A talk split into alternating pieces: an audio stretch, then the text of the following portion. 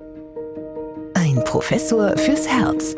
Ein Podcast des St. Theresien Krankenhauses Nürnberg. Herzlich willkommen bei einer neuen Folge unseres Podcasts Ein Professor fürs Herz mit Professor Dieter Ropers, Chefarzt der Medizinischen Klinik für Kardiologie und internistische Intensivmedizin am St. Theresien Krankenhaus Nürnberg und Anja Müller. Ja, heute greife ich mal ein richtiges Herzensanliegen von Ihnen auf, Herr Professor Ropers, denn wir wollen über die Deutsche Herzstiftung informieren.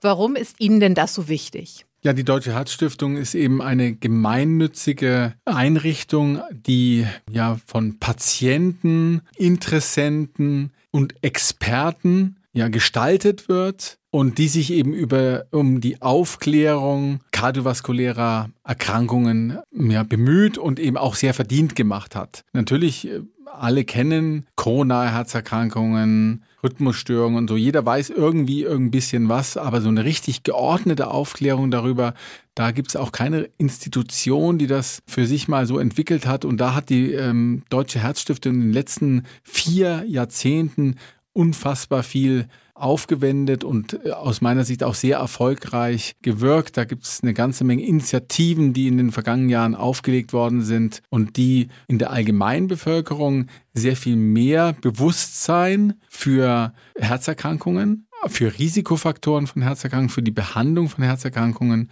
geweckt hat ähm, und eben auch ähm, im Hinblick auf die Prophylaxe sich sehr verdient gemacht hat. Also über die Herzstiftung spreche ich sehr gerne.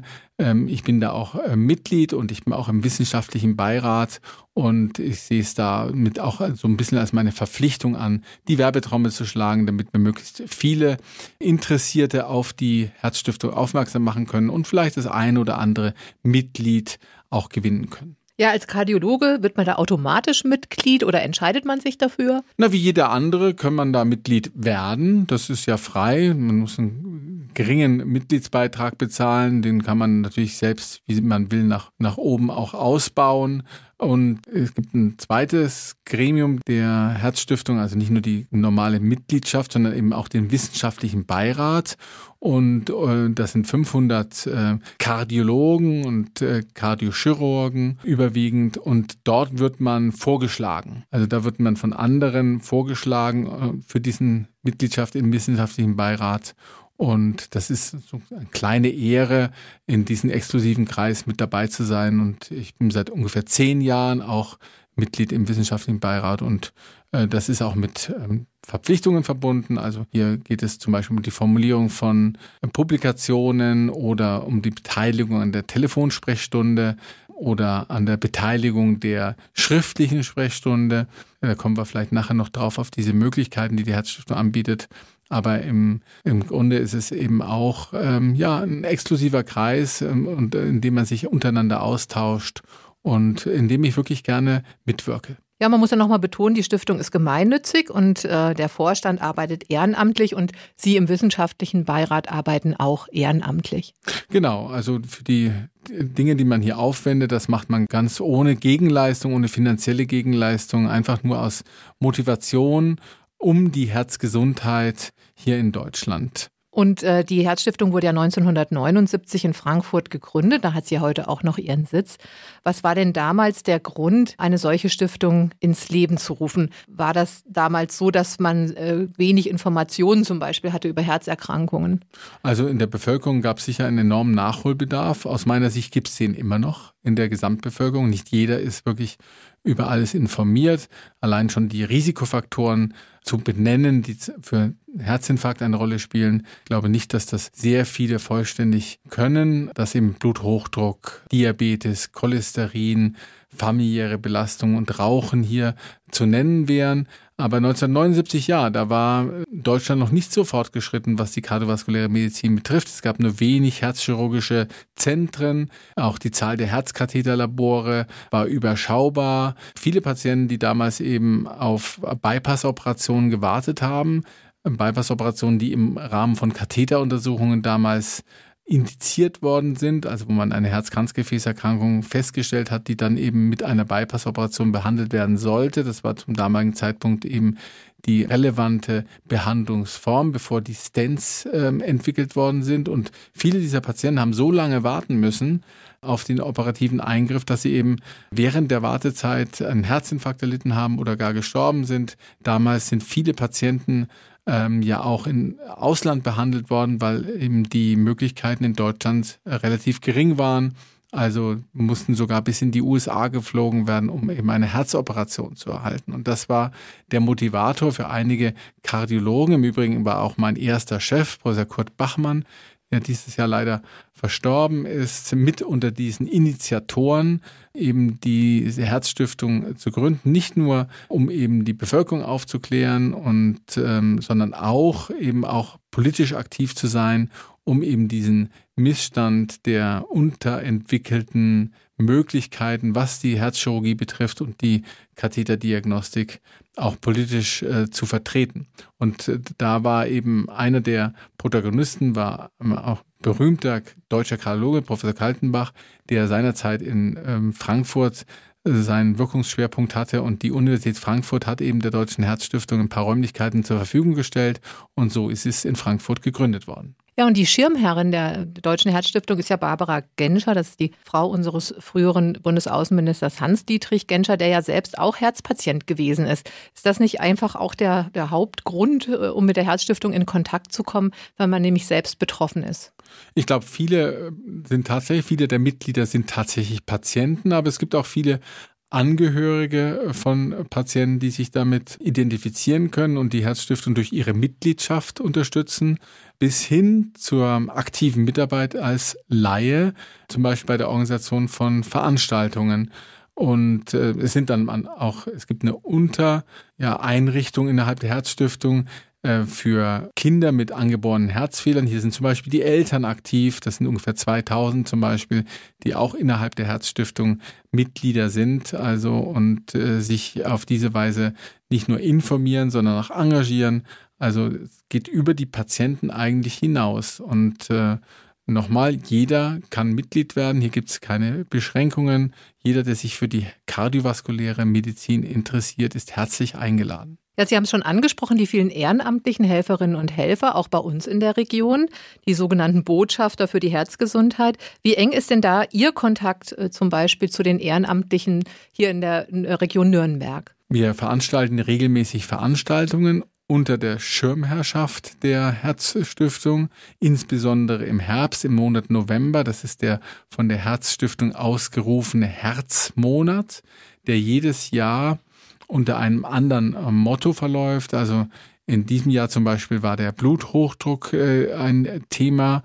Das Kernthema im kommenden Jahr, das kann ich jetzt schon sagen, wird es das Vorhofflimmern sein. Ich habe nämlich den Kontakt äh, bei der Herzstiftung, den wir äh, haben, eben angeschrieben und gebeten, äh, sich nach dem äh, Thema des nächsten Jahres zu erkundigen. Und so ist es eben, man arbeitet sehr eng miteinander zusammen. Es geht um den Austausch auch von Informationsmaterial und über viele Jahre wächst man auch zusammen. Also mit dem Vorgänger des ähm, jetzigen Vertreters der Herzstiftung hatte ich über viele Jahre einen sehr engen Kontakt in den verschiedenen Kliniken, in denen ich tätig war, bei der Durchführung dieser Veranstaltungen und darüber hinaus. Also das wird dann im Lauf der Zeit schon sehr eng und deswegen ist es auch so sinnvoll, dass man eben diese lokalen Vertreter hier von der Herzstiftung ernannt bekommt und benannt bekommt, mit denen man eben sehr, sehr eng diese Veranstaltungen koordiniert. Und Sie bekommen ja dann auch direktes Feedback, was jetzt zum Beispiel die Mitglieder oder auch Patientinnen und Patienten interessiert. Ja, das äh, wird vermittelt eben durch den ähm, Botschafter, aber eben auch ähm, durch die Herzstiftung selber, entsprechend durch die Newsletter, die versandt werden und auch durch ja, Publikationen. Es gibt das Herz heute zum Beispiel, eine Zeitschrift, die aktuelle Themen aufgreift und sehr verständlich äh, formuliert, auch für den Laien äh, lesbar, wirklich viel Informationen hat und eine ganze Menge an Informationen mehr, die die Herzstiftung vorhält und die einen auf den Laufenden hält. Und jetzt gerade die Mitglieder des äh, Wissenschaftlichen Beirats werden zum Beispiel auch mit berufspolitischen Themen immer wieder aktuell informiert. Also äh, die Möglichkeiten, die die Herzstiftung hat, gerade auf diesen Infekt Informationssektor, sind enorm und sehr, sehr hilfreich. Und ich muss sagen, ich lese auch Herz heute, auch wenn es jetzt vielleicht nicht ein äh, sehr ausgewiesenes Fachjournal ist, regelmäßig gerne und freue mich drauf, wenn die neue Ausgabe kommt. Ja, wir hatten schon darüber gesprochen. Die Herzstiftung hat so verschiedene Gremien. Gibt es zum Beispiel auch noch ein Kuratorium, das die Deutsche Herzstiftung berät? Als ich mir so angeschaut habe, wer da drin ist, muss ich schon mal die Frage stellen, wie, wie unabhängig ist die Deutsche Herzstiftung, weil da ja auch zum Beispiel alle führenden Pharmaunternehmen vertreten sind. Welchen Einfluss gibt es denn da? Also die, das Kuratorium, das sind im Augenblick 28 Mitglieder die ähm, haben ein ähm, haben kein Mitspracherecht. Sie können sich äh, beteiligen zu bestimmten Themen, ihre Meinung äußern, aber wie gesagt, sie haben im Prinzip den beratenden äh, Charakter. Die Deutsche Herzstiftung ist völlig unabhängig von der Pharmaindustrie, aber auch von der Geräte, Großgeräteindustrie oder auch von der Ernährungsindustrie. Also hier gehen keine finanziellen Beiträge an die Herzstiftung. Sie finanziert sich ausschließlich über die Mitgliedsbeiträge und über Spenden oder auch über Testamente von eben an der Herzstiftung interessierten Bürgerinnen und Bürger. Und ich glaube, sagen zu können, dass wirklich der Einfluss der Pharmaindustrie auf die Herzstiftung, den kann man ausschließen. Wie gesagt, fachlich gibt es eine Beratungsoption über das Kuratorium, aber wenn Sie sich die Liste der Kuratoriumsmitglieder einmal anschauen, dann sieht man, dass äh, da sind einige Pharmaunternehmen mit dabei, aber die Liste umfasst dann sehr viel mehr andere Parteien, die da noch vertreten sind. Ähm, also ich mm, kann sagen, dass die Herzstiftung tatsächlich unabhängig ist von der Industrie. Das ist ganz wichtig, das zu betonen, weil das ja an anderer Stelle immer wieder als Kritikpunkt vorgeworfen wird, dass Institutionen hier eine gewisse Pharmanähe haben. Das kann ich für die Herzstiftung definitiv ausschließen. Ein anderer Punkt ist, dass die Deutsche Herzstiftung auch Forschungsaufträge erteilt. Wie wählt denn die Stiftung die Forschungsvorhaben aus, die sie unterstützt und welche bedeutenden Forschungsaufträge laufen da aktuell? Also die äh, Herzstiftung hat sich ja neben der Aufklärung gerade der äh, kardiovaskulären Forschung sehr, sehr ja, verbunden. Das ist etwas, was seit vielen Jahren sehr erfolgreich umgesetzt wird. Also die Unterstützung meist äh, auch kleinerer, lokaler Projekte von jungen äh, Wissenschaftlerinnen und Wissenschaftlern, die dann eben mit den Unterstützung der Herzstiftung eben unabhängig äh, von allen Einflussfaktoren ihre wissenschaftliche Projekte umsetzen können. Das kann man also beantragen, wenn man eine gute Idee hat, ein Konzept bei der Herzstiftung einreicht, dann gibt es eben ein Gremium, das diese ähm, Projekte prüft und dann eben entsprechend bewilligt und auch begleitet. Also ich habe selber einmal ein Herzstiftungsforschungsvorhaben durchführen dürfen und da ist man natürlich auch in der Berichtspflicht. Da gibt es einen Betreuer an der Herzstiftung, der sich darum kümmert, dass das Projekt auch erfolgreich durchgeführt und abgeschlossen wird. Und gerade aktuell gibt es natürlich sehr viele Projekte zum Thema ähm, Corona. Es insgesamt fördert die Herzstiftung aktuell 14 Forschungsprojekte zum äh, Corona-Thema mit über einer Million Euro insgesamt.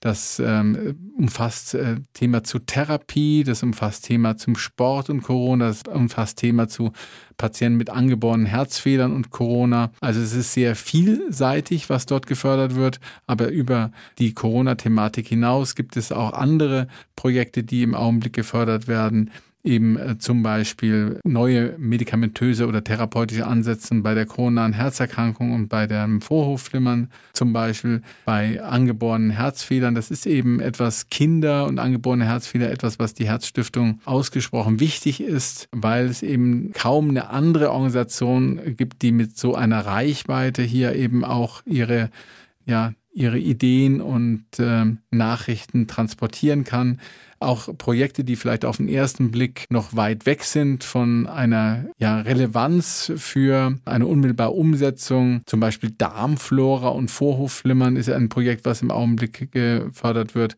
Ein Projekt, wo es um die Folgen einer Krebsbehandlung bei Kindern geht, unter besonderer Berücksichtigung ähm, des Herzens. Also das ist wirklich vielgestaltig und ähm, aus meiner Sicht extrem sinnvoll, weil zum Teil eben oder insbesondere eben der Patient im Mittelpunkt steht und die unmittelbare Umsetzbarkeit für den Patienten. Also zum Beispiel ein weiteres Projekt, das, da sieht man es besonders gut, ist Training vor Bypass-Operationen. Wie kann man hier das Outcome, also die Ergebnisse nach einer solchen Bypass-Operation verbessern, indem man vorher systematisch den Patienten trainiert. All diese Dinge äh, werden im Augenblick gefördert. Also eine Vielzahl an Projekten, die dort umgesetzt werden. Und ähm, dafür muss man der Herzstiftung wirklich danken, weil es in der heutigen Zeit gar nicht so einfach ist, für solche Themen auch entsprechende Förderer zu finden. Ja, und die wichtigste Gruppe sind natürlich die Mitglieder der Deutschen Herzstiftung. Das haben Sie auch schon angesprochen. In den letzten zehn Jahren hat sich die Zahl der Mitglieder nahezu verdoppelt auf jetzt aktuell rund 110.000. Das ist schon eine beeindruckende Zahl. Haben, Sie haben ja auch schon gesagt, das sind jetzt nicht alles Herzpatientinnen und Patienten. Das sind auch interessierte Bürgerinnen und Bürger oder Angehörige. Und äh, um es zum Ende hin nochmal zum Punkt zu bringen, was ist der Mehrwert einer solchen Mitgliedschaft? Also Sie haben schon gesagt, es man bekommt regelmäßig Informationen, man wird zu Veranstaltungen eingeladen. Es gibt auch eine sozialrechtliche Beratung. Man kann die Mitgliedschaft auch verschenken, das ist auch möglich. Sie selbst beteiligen sich regelmäßig an der Telefonsprechstunde. Also wenn Sie mal mit Herrn Professor Ropers selbst sprechen wollen, dann werden Sie Mitglied der Herzstiftung und dann ist er auch für Sie am Apparat sozusagen. Denn äh, wie läuft denn diese Telefonsprechstunde ab? Ja, die Mitglieder des wissenschaftlichen Beirats, die werden befragt wo sie ihre besondere Expertise sehen und dann an jedem Mittwoch, an jedem ersten Mittwoch eines Monats äh, wird diese Telefonsprechstunde angeboten zwischen 18 und 20 Uhr. Dort kann man also anrufen an einer bestimmten Telefonnummer, kann sein Anliegen vorbringen und dann wird aus Frankfurt heraus der Kontakt zu dem entsprechenden Experten hergestellt und dann kann man direkt mit dem ähm, Kardiologen dieses individuelle Problem am Telefon besprechen. Also das ist schon sehr hilfreich, gerade wenn Sie sich überlegen, wie schwierig es heute ist, unter Umständen einen Termin beim Facharzt, beim Kardiologen zu bekommen. Das wird sehr, sehr großzügig auch genutzt von den Mitgliedern der Herzstiftung. Es sind dann immer sehr viele Experten gleichzeitig am Telefon, um die Vielzahl der Anrufe zu bewältigen. Eine weitere Möglichkeit ist, dass man sich schriftlich an die Herzstiftung wendet. Das heißt, man hat eine bestimmte Frage, auch zum, insbesondere zum eigenen Krankheitsbild. Man kann seine Befunde einreichen, die man zur Verfügung hat und dann eben dezidiert diese Frage stellen. Dann wird diese E-Mail-Anfrage an einen Experten weitergereicht, der sich das alles anschaut und dann entsprechend antwortet. Also eine Online-Sprechstunde und diese Telefonsprechstunde sind zum Beispiel Möglichkeiten, die Sie als Mitglied der Herzstiftung haben und nutzen können. Und das wird auch gemacht. Und ich habe immer sehr viel Freude dran an diesen Telefonaten, weil ich kriege dann ähm, Anfragen aus der ganzen Bundesrepublik oder zuletzt hatte ich tatsächlich sogar einen Anruf aus den USA eines äh, Mitglieds, der eine Frage hatte zum äh, Thema Vorhofflimmern. Also es ist wirklich interessant, auf welche Leute man dort stößt. Ich glaube, von beiden, für beide Seiten ist es eine sehr schöne Einrichtung, diese Telefonsprechstunde jeden ersten Mittwoch im Monat. Ja, mhm. stelle ich mir für Sie jetzt auch ganz spannend vor, weil Sie wissen ja gar nicht, welche Themen da auf Sie zukommen. Ja, genau, wobei ich ganz selbstbewusst ähm, einfach alle möglichen Themen, die mir damals von der Herzstiftung angeboten sind, also Experte in koronare Herzerkrankungen, Hypertonie, Herzrhythmusstörungen, das konnte man alles ankreuzen, Bildgebung. Und ich habe einfach selbstbewusst überall mein Kreuz gemacht. Und deswegen sind die Fragen, die ich bekomme, tatsächlich sehr vielgestaltig. Es geht da um alles quer durch den Gemüsegarten. Und äh, das ist manchmal auch so ein bisschen eine Herausforderung, genau wie dieser Podcast im Übrigen. Ja, wenn wir eben Themen dort anschneiden im Rahmen der Telefonsprechstunde, die nicht so prominent sind, Wechselwirkungen zum Beispiel mit Medikamenten, ist so ein Thema, wo ich manchmal ganz ähm, diskret auch dann in den Monitor blicke und ähm, während des Gespräches das ein oder andere noch nachsage, nachschaue. So ehrlich bin ich dann auch, ja, wenn die Thematik etwas über den Tellerrand hinausgeht. Aber das macht es ja nur spannender und ähm, man lernt ja auch durch solche Anfragen immer dazu. Also die Telefonsprechung ist etwas, was ich sehr, sehr gerne mache aber es ist nicht so, dass man dort in diesen zwei Stunden unterbeschäftigt ist. Also von 18 bis 20 Uhr ist man tatsächlich toujours ununterbrochen am Telefon, legt man auf, ruft die Herzstiftung direkt an und verbindet einen mit dem nächsten Interessenten. Also das äh, scheint mir schon sehr wichtig zu sein, diese wirklich sehr enge Vernetzung zwischen Patientinnen, äh, Patienten, Angehörigen, Experten. Wie profitieren Sie als Arzt von diesem Austausch in der Deutschen Herzstiftung? Gut, ich werde informiert über die aktuellen Projekte, die laufen, aktuelle äh, Forschungsprojekte und auf diese Weise kann ich natürlich auch sehen, welche Entwicklungen es gibt. Wir haben den, den Austausch, den regelmäßigen Austausch innerhalb des wissenschaftlichen Beirates zum Beispiel. Also, und wir haben natürlich jetzt auch die Möglichkeit, ähm, unsere eigenen Anliegen zu adressieren. Äh, wir erreichen einfach ähm, mehr Menschen, zum Beispiel auch durch unsere eigenen Fortbildungsveranstaltungen, die unter der äh, unter dem ähm, Schirmherrschaft der Herzstiftung laufen. Die Herzstiftung unterstützt uns ja, indem sie in, durch entsprechende Werbemaßnahmen auch auf diese Veranstaltung aufmerksam macht. Also auch von dieser Seite aus gibt es eine Vielzahl an Effekten, die sehr günstig sind für Kardiologen, ja, nicht nur für die Patienten, sondern von beiden Seiten aus ist die Herzstiftung etwas, wovon wir profitieren. Also ich kann nur äh, jeden empfehlen, gerade jetzt, wo das Wetter nicht so gut ist, im, im Winterhalbjahr mal auf die Herzstiftung-Seite zu gehen, www.herzstiftung.de und sich dort mal durchzuklicken, über die Angebote zu informieren. Da ist ja auch viel Information schon frei verfügbar. Da muss man gar kein äh, Mitglied sein. Das ist wirklich ganz vielgestaltig äh, über Lebensführung bis hin zu solchen Themen wie wie schreibe ich ein Testament, alles ist dort aufgeführt. Also es lohnt sich äh, da mal drauf zu klicken und sich zu informieren und vielleicht macht so viel Freude, dass Sie sich auch für eine Mitgliedschaft entscheiden. Und können Sie noch mal sagen, wie hoch der Mitgliedsbeitrag ist? Also 36 Euro im Jahr ist der Mitgliedsbeitrag, der vorgeschlagen ist, aber nach oben gibt es eigentlich keine Grenzen. Das ist dann freiwillig im Fall einer äh, Spende. Und das ist, wenn Sie sich das mal überlegen, 36 Euro, das ist ähm, nicht einmal ein Abendessen zu zweit. Ja, das scheint mir auch ein sehr fairer Betrag zu sein und wie gesagt, auch äh, als ich mich jetzt hier auf das Thema vorbereitet habe, die Deutsche Herzstiftung hat wirklich ein wahnsinnig großes Online-Angebot und ist auch in den sozialen Medien sehr aktiv. Und die Kolleginnen und Kollegen dort haben auch seit kurzem einen Podcast. Wir weisen ja sonst nicht auf Konkurrenz-Podcasts hin, aber in diesem Fall kann ich Ihnen auch mal raten, äh, hören Sie mal rein in den Podcast der Deutschen Herzstiftung. Ja, Herr Professor Ruppers, äh, wie gesagt, ich hatte schon äh, anfangs erwähnt, es ist Ihnen Herzensanliegen, für die Deutsche Herzstiftung Werbung zu machen. Ich glaube, das ist Ihnen sehr gut gelungen.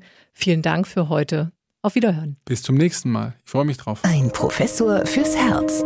Ein Podcast des St. Theresien Krankenhauses Nürnberg.